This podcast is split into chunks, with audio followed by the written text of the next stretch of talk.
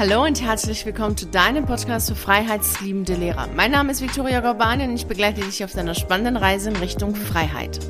Was meinst du, wie stark leidest du in deinem Beruf? Ist es denn stark genug, um den Beruf zu wechseln oder musst du für den Berufswechsel noch mehr leiden? Was meinst du? Oder spürst du nicht, dass du leidest, weil du davon ausgehst, dass Arbeiten nun mal keine Freude macht? Schließlich kennst du ja keinen in deiner Umgebung, der glücklich zur Arbeit geht oder sich auf die Arbeit freut und sagt, ey, endlich ist wieder Montag und ich darf wieder arbeiten. So einen Menschen kennst du nicht. Und du denkst, naja, Arbeiten ist nun mal hart und da muss man eben durch wenn es nicht hart ist oder das Arbeiten an sich sich nicht hart anfühlt, ist es ja nichts wert, denn mit dem, was dir Freude macht, also mit deinem Hobby kannst du ja kein Geld verdienen. Ein Hobby ist nun mal ein Hobby und dafür hast du vielleicht, wenn es gut läuft, zwei Stunden in der Woche Zeit, vielleicht auch nur eine Stunde in der Woche, weil du eben arbeiten musst und viele andere Sachen machen musst, die dir missfallen.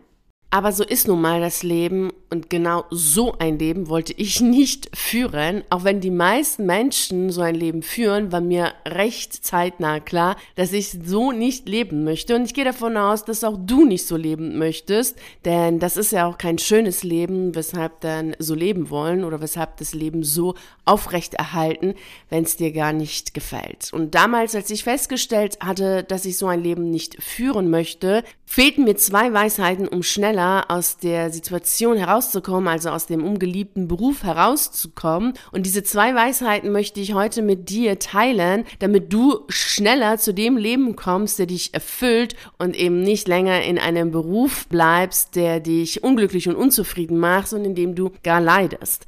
Die erste Weisheit ist, keine einzige Veränderung im Leben setzt Leiden oder Schmerzen voraus.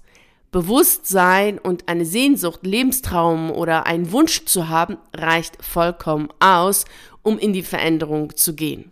Wenn du jetzt denkst, aber genau das fehlt dir doch, denn du weißt gar nicht, was deine Sehnsucht ist, was dein Lebenstraum ist und was du beruflich gerne machen möchtest, dann hol dir auf jeden Fall mein Buch Tschüss Schule, Hallo Freiheit. In dem Buch gehe ich mit dir drauf ein, wie du herausfindest, was deine erfüllende Berufsalternative ist, was dein Lebenstraum ist. Und alle Infos zu dem Buch findest du in der Beschreibung zu dieser Podcast-Folge, beziehungsweise du findest dann einen Link, der dich zu der Seite führt, wo du dann alles zum Buch nachlesen kannst. Lass uns jetzt weitergehen zu dem Punkt, dass keine einzige Veränderung im Leben, somit auch keine berufliche Veränderung, ein Leiden oder Schmerzen voraussetzt. Denn meistens liest du ja genau das, dass wir Menschen erst dann aktiv werden, erst dann motiviert sind, unseren Status quo zu verändern, wenn wir leiden. Und somit aber auch ich damals, als ich festgestellt habe, hm, also der Beruf gefällt mir nicht so, als Lehrer zu arbeiten, das ist nicht so ganz meins und auch diese ganze Umgebung, die Atmosphäre, also das, dieser Beamtenstatus und das Schulsystem, also alles, was zu diesem Beruf gehört, passt einfach nicht zu mir. Da habe ich dann so am, am Schreibtisch gesessen und dachte mir, hm, ja, leide ich denn jetzt genug, um diesen Beamtenstatus aufzugeben, weil ich da davon überzeugt war, dass ich das jetzt rechtfertigen müsste, dass ich kündigen will, denn so einen Beamtenstatus gibt man ja nicht auf, weil es ja alles so toll ist und so sicher ist und so weiter. Da gehe ich auch im Buch nochmal genau drauf ein, ob das denn tatsächlich so sicher ist und ob das tatsächlich so tolle Privilegien sind oder nicht. Also hol dir jetzt auf jeden Fall mein Buch, wenn du gerade dabei bist, drüber nachzudenken, ob du kündigen willst oder nicht und vor allem, wenn du herausfinden möchtest, was deine erfüllende Berufsalternative ist. Also so saß ich da, das muss ungefähr vor 14 Jahren gewesen sein, denn ich habe relativ zeitnah nach dem Referendariat, als ich so die erste Stelle hatte, festgestellt, dass das absolut nicht so mein Beruf ist. Und trotzdem dachte ich, naja, also unzufrieden sein oder unglücklich sein reicht ja jetzt nicht aus. Da kann ich ja jetzt nicht kündigen. Also ich muss ja wohl jetzt so richtig leiden und äh, sonst geht's nicht. Also habe ich weitergemacht und ja, ich litt dann auch und das bedeutet, bedeutet ja immer, dass es Schmerzen im körperlichen Bereich gibt, also physische Schmerzen, nicht mehr nur seelische. Und auch dann dachte ich mir dann, naja, darf ich denn jetzt kündigen? Ist das jetzt Leiden genug? Sind das jetzt Schmerzen genug? Es gibt ja natürlich so ein Punkt, wo es auch so ein bisschen schwieriger wird, weil wenn du natürlich ernsthaft krank wirst, dann ist es ja schon so, dass die meisten dann ja gar nicht mehr über eine Veränderung nachdenken im Sinne von, ja, jetzt will ich so meine Träume leben, jetzt will ich kündigen, was anderes machen.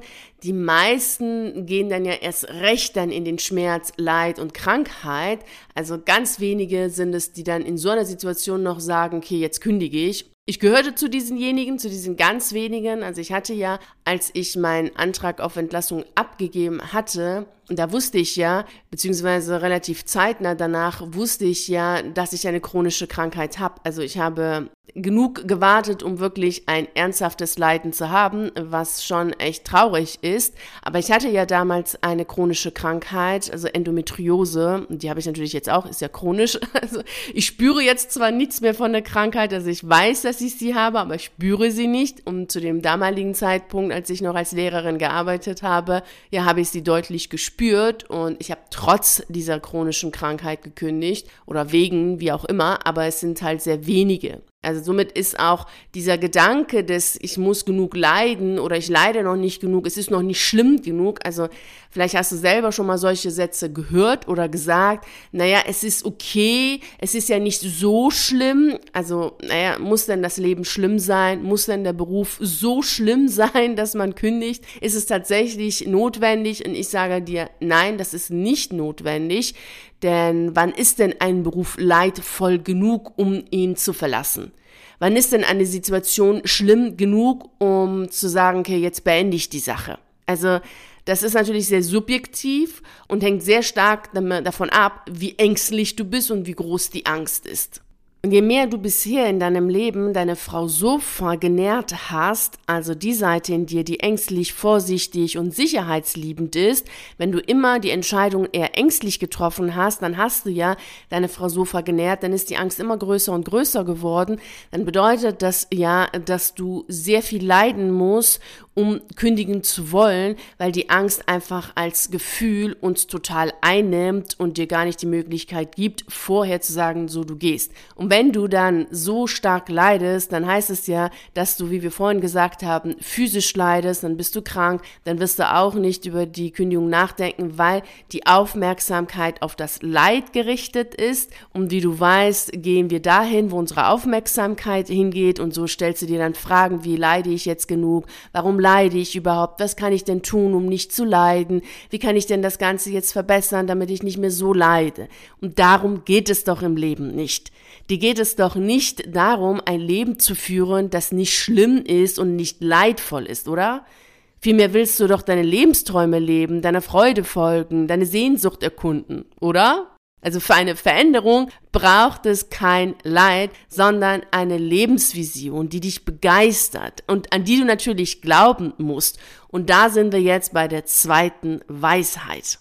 Die zweite Weisheit lautet, du kannst dein Leben exakt so gestalten, wie du es haben willst. Du willst eine tolle Partnerschaft haben, einen erfüllenden Beruf nachgehen, eine sportliche Figur haben, ein wunderschönes Zuhause, faszinierende Reisen machen, inspirierende Freunde haben, kannst du alles haben. Jedoch nicht, wenn du auf dem Sofa sitzt, wie die Frau Sofa, das wird dann nicht funktionieren, ganz klar, aber du kannst dir ein Leben exakt so gestalten, wie du es haben möchtest. Das kann ich dir zu 100 Prozent garantieren, dass das geht, dass das funktioniert, denn genau das habe ich gemacht. Das ist auch meine Weisheiten, die ich dir heute mitgebe, also sowohl die erste als auch die zweite. Für eine Veränderung braucht es kein Leid, das war die erste Weisheit, denn wie du mitbekommen hast, habe ich ja letztes Jahr eine Veränderung vorgenommen und ich habe davor nicht gelitten oder so. Bei der zweiten Weisheit weißt du auch, hey, du kannst exakt so leben, wie du es haben möchtest. Eben nicht, wenn du einfach auf dem Sofa sitzt und dir das wünschst. Also das geht nicht. Klar ist die Aktivität wichtig. Ist ja logisch. Wir leben als Menschen in der physischen Welt und es ist wichtig, dass wir aktiv werden. Und wie du deine Wünsche dir erfüllen kannst, also wie du diese Veränderung planst und nachgehst, kannst du in meinem Buch Tschüss Schule Hallo Freiheit nachlesen. Den Link zu den Infos zum Buch findest du in der Beschreibung zu dieser Podcast-Folge.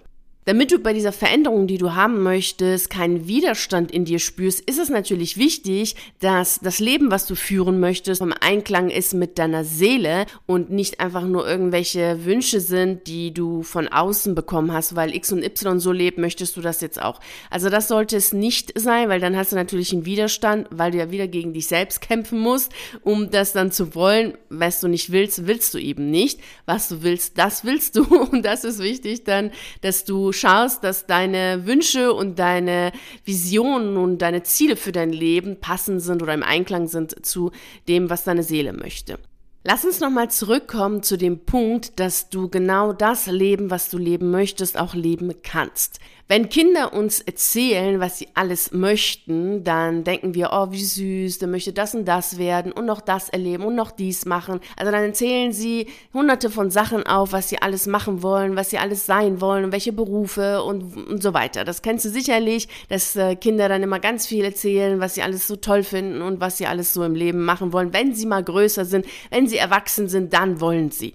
Und das finden wir ganz süß. Wenn aber Erwachsene erzählen, welche Träume sie haben und was sie alles realisieren wollen und was sie alles so umsetzen wollen, dann denken viele Menschen gleich, boah, was für ein Spinner, was für ein Träumer. Hast du das schon mal erlebt? Dass du selbst vielleicht so gedacht hast oder dass du gehört hast, entweder dir selbst gegenüber oder gegenüber anderen Menschen, dass dann gleich kommt wie, hä, das kannst du doch nicht alles machen, das ist doch völlig unmöglich. Was glaubst du eigentlich, wer du bist? Man kann doch nicht alles im Leben haben. Das Leben ist kein Ponyhof. Also das hast du bestimmt schon mal gehört, all diese Sätze. Genau das ist der Knackpunkt.